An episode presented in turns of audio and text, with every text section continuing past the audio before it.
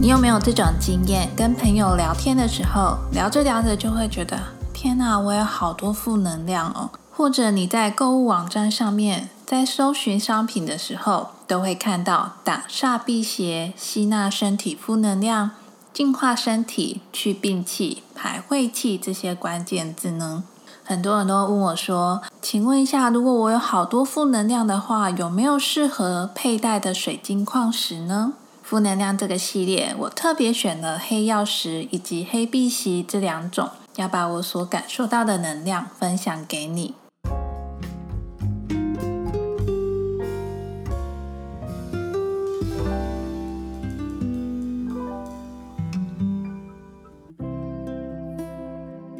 Hello，大家好，欢迎来到小爱心，我是这个节目的主持人艾尔西 （Elsie）。在这个节目里，我会与你分享关于灵性提升、自我觉醒、觉知教养以及神秘的水晶能量。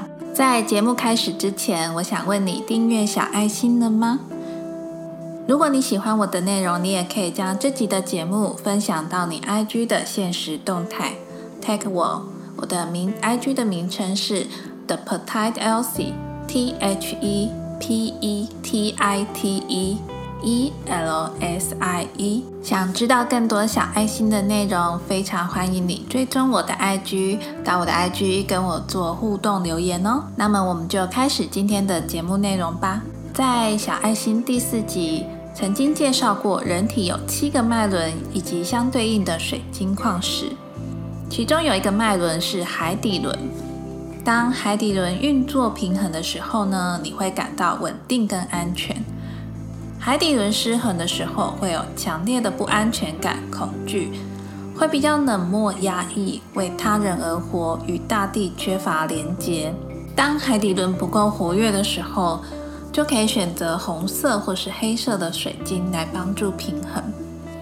今天要讲的两种黑曜石跟黑碧玺，就是属于黑色的水晶矿石。那我会分别就这两种我所感受到的能量跟你做分享。第一个是黑曜石，先跟你说，黑曜石其实不是水晶哦，它是天然玻璃。黑曜石是一种自然产生的玻璃，成因呢是因为火山熔岩迅速冷却凝结，没有足够的时间让矿物晶体长出，而形成一个玻璃质。因为熔岩流外围冷却的速度最快，所以黑曜石通常都是在熔岩流外围发现，那它主要成分呢是二氧化锡。我感受黑曜石呢，使用的是我黑曜石的手珠，这也是我第一第一条手珠。嗯，我带着它，前阵子我蛮常戴它的，我大概戴了有一个多月、两个月吧。那我感觉呢，黑曜石的能量是一个会自然。形成一个人体的保护舱，它会像一个能量罩一样，把你的整个能量场这样子笼罩住，帮你形成一个保护罩的感觉。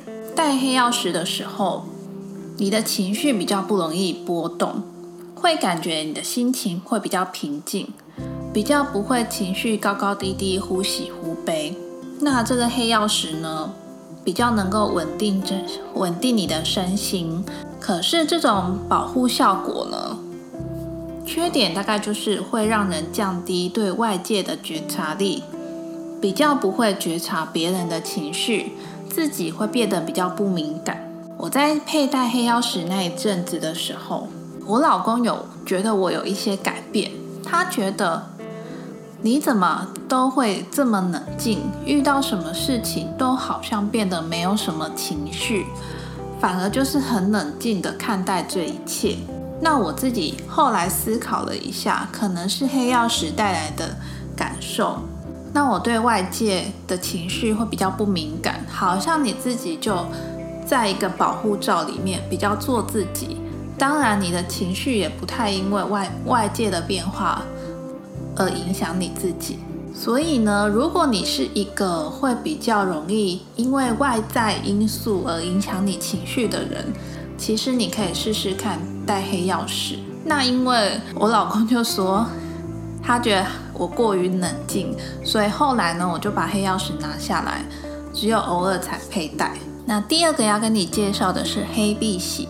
黑碧玺其实它也不是水晶，它是一种电气石，在那个网购物网站上啊，都会写说它是旺夫神器，听起来不可思议吧？黑碧玺属于电气石，在矿物学的概念中是细酸盐矿物。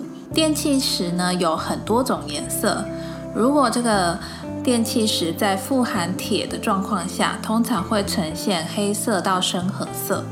铁的电气石呢，成分含有铁跟钠，颜色主要是褐色到黑色，因此呢，又会称黑黑碧玺或是黑色的电气石。我是使用黑碧玺的原矿来感受，我们家有买了一包黑碧玺的原矿，那我是把它一颗的大小就大概就是手心小小的一颗一颗这样，那我是把它放在我的。手心里面去做感受的，我感受的黑碧玺呢，因为黑碧玺是电气石，所以呢，它会很像那个你去做电那个物理治疗，不是都会有那个电疗吗？会有一阵一阵刺刺的电流，不会到不舒服，但是就是会，就是那个电流呢会贯通你的全身。那我握着黑碧玺握在手中的时候，你就会感觉全身。